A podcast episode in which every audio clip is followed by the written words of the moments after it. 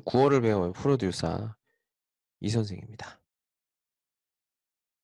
예, 오늘은 4부의 네 번째 마지막 여자 사람 친구에 대해서 해보도록 하겠습니다.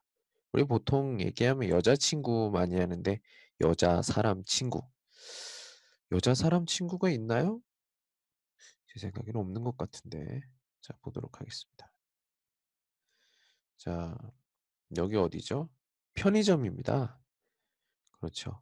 이제 처음으로 그 야외 사- 촬영을 나가게 되는데 승찬이 뭘 가지고 가야 될지 몰라서 선배들한테 물어보고 그걸 적고 가는데 중간에 닭피디가 좀 도움을 주죠.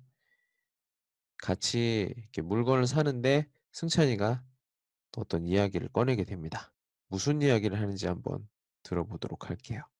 승찬 여자친구 커피 믹스 라피디 시작. 여자인 친구 부러워서 네, 이번에 인상 깊은 대사 같이 한번 보도록 하겠습니다. 첫 번째 여자인 친구, 두 번째 부러워서. 자, 쓰임 문법이나 간단한 뜻을 좀 보도록 하겠습니다. 여자인 친구, 어, 여자, 친구인데 중간에 이는 뭐예요? 자, 이거는 우리가 동사나 형용사 이랬을 때 우리가 그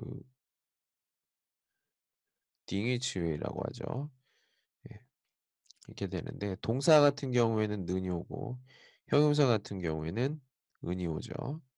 예. 또는 이렇게 측안에 모두 붙는 거고요. 예, 중국어로 얘기하면 뭐시 뭐시 뭐더 이렇게 되겠죠. 자, 이는 뭐야? 예, 이는 그 이다입니다. 이다. 예. 보통 쉽게 다른 문법책이나 이런 데 보면은 여기서 다를 빼고 그 다음에 이렇게 된 거죠. 명사 뒤쪽에는 인을 붙여 가지고 이게 니더벙요 이렇게 되나요? 예. 그렇게 될 수가 있습니다. 친구인데 신비의 성별이 여자라는 거죠. 여자 사람 친구. 아까 얘기했던 것의 다른 표현입니다.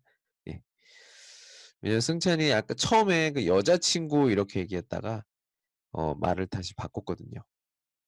그래서 그렇게 된 거죠. 다음은 부러워서. 부러워서. 예, 부럽다. 우리 여러분이 단어 하나 알아요. CM무. 그렇죠? 요, 이게 워서는 뭐예요? 자, 우리가 문법을 배우는데 그 문법 중에 그 아어여서 문법이 있습니다.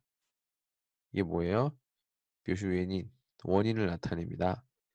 이렇게 받침이 부인 경우에 그리고 다음에 모음이 왔을 때는 이 부가 우로 바뀌어요. 우로 바뀌게 되고 여기에 맞는 세 개 중에 가운데 거 이게 여기로 가서 합쳐져서 워가 됩니다. 그래서 탈락은 되고 부러워서 이외의 CMU 자, 두 가지에 대해서 알아봤습니다. 여자인 친구 부러워서 오늘은 여기까지 다음 시간에 봐요.